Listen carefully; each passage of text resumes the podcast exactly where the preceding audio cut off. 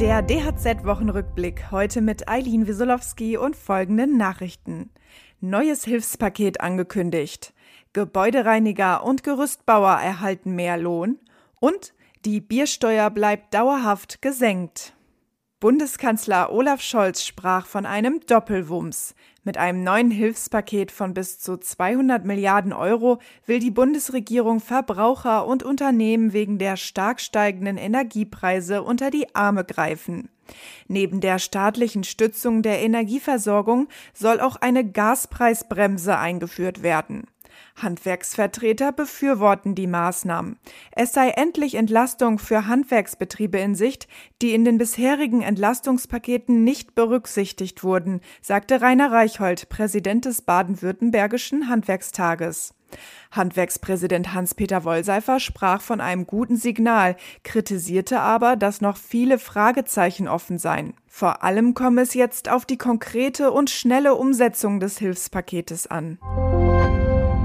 Arbeitgeber und Arbeitnehmer im Gebäudereinigerhandwerk haben sich auf einen neuen Tarifvertrag geeinigt und ihn nun auch für allgemeinverbindlich erklärt. Damit steigt der Branchenmindestlohn im Gebäudereinigerhandwerk im Oktober auf 13 Euro.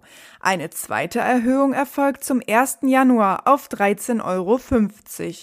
Auch auszubildende Fachkräfte sowie die Glas- und Fassadenreinigung erhalten eine zweistufige Lohnanpassung.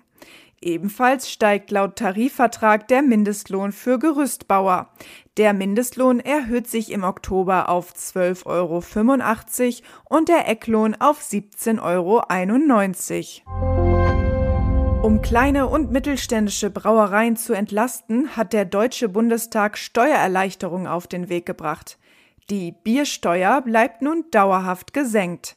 Bei zuckerhaltigen Biermischgetränken werden zudem bis 2030 nicht alle Zutaten besteuert. Für die kleinen und mittelständischen Brauereien ist das ein Fortschritt, für den sie seit Monaten gekämpft haben. Denn seit der Corona-Pandemie befinden sich die deutschen Brauer in der Dauerkrise. Gerade ist es der Mangel an Kohlensäure, der sie dazu bringt, ihre Produktion herunterzufahren. Einige Betriebe werden nicht mehr und andere nur noch in geringen Mengen beliefert, weil einfach viel zu wenig Kohlensäure verfügbar ist. Brauereien brauchen diese zwar nicht fürs Bierbrauen, die Kohlensäure ist aber wichtig für den Apfelprozess des Bieres. Weitere Nachrichten für das Handwerk sowie praktische Hilfen für Unternehmer finden Sie immer auf dhz.net oder in unserem kostenlosen Newsletter.